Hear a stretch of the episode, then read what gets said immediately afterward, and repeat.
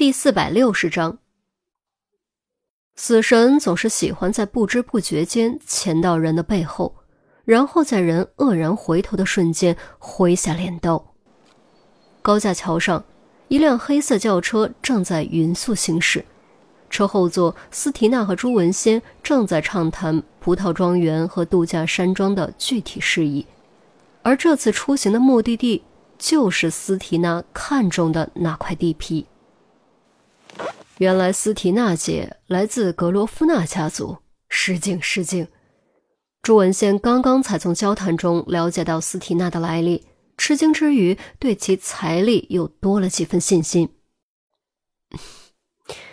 据我所知，姐这个称呼，按照你们现在的文化，似乎有些不妥吧？斯提娜似笑非笑地说。朱文先微微一愣，随即赶紧道歉。啊，抱歉，抱歉，应该是斯提娜女士。二人都没有注意到，一辆明显超载的大货车正在从后方缓缓接近。卡车上装满了沉重的水泥管，靠近轿车的一侧固定，悄然松动。水泥管在压力的作用下不断往外滑。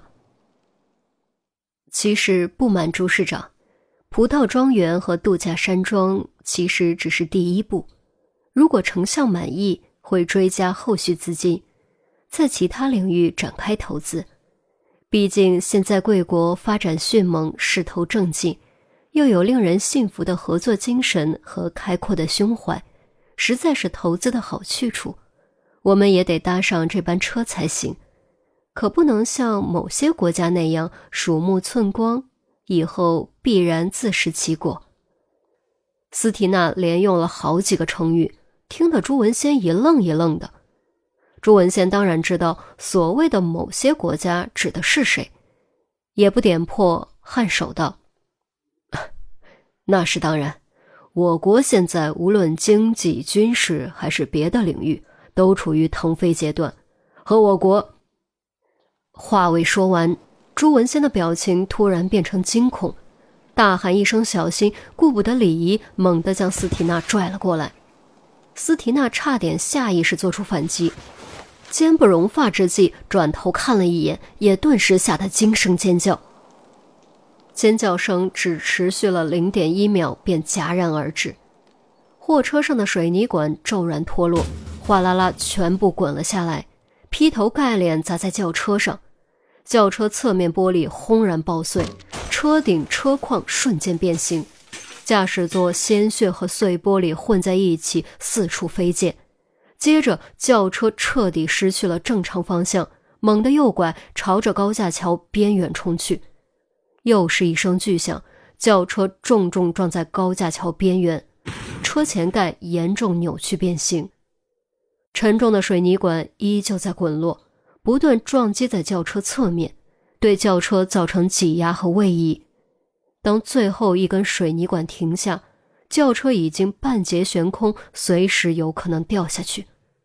肇事货车的下场也好不到哪里去，失去平衡，车头侧翻，在惯性作用下沿着路面滑出去老远。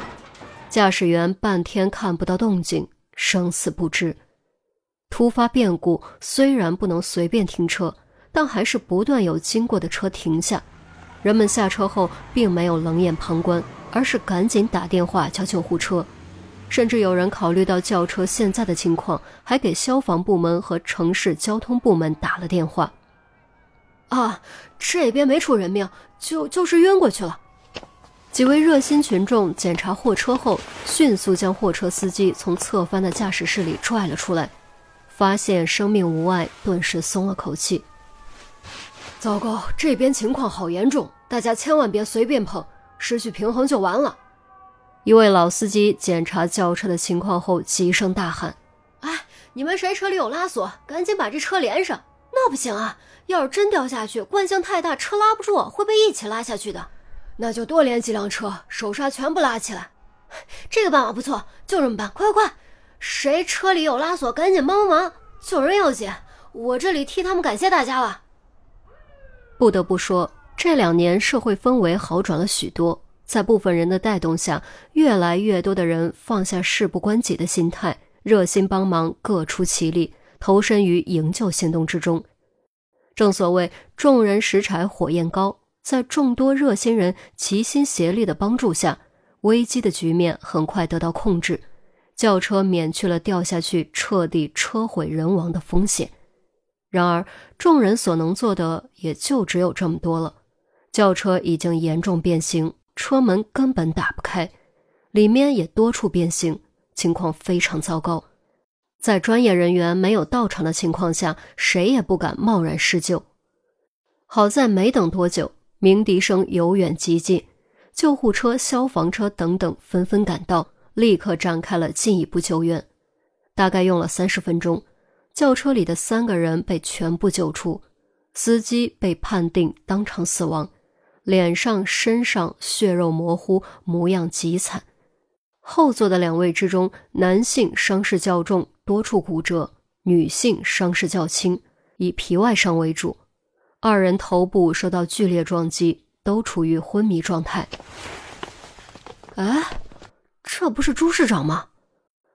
处理脸上的血迹之后，立刻有人认出了朱文宪。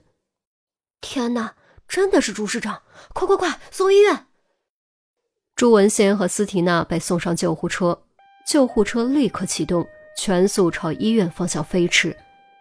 鸣笛声越来越远，望着救护车远去的闪灯，尚未离去的热心人们面面相觑，难以置信。原来自己救援的居然是朱市长。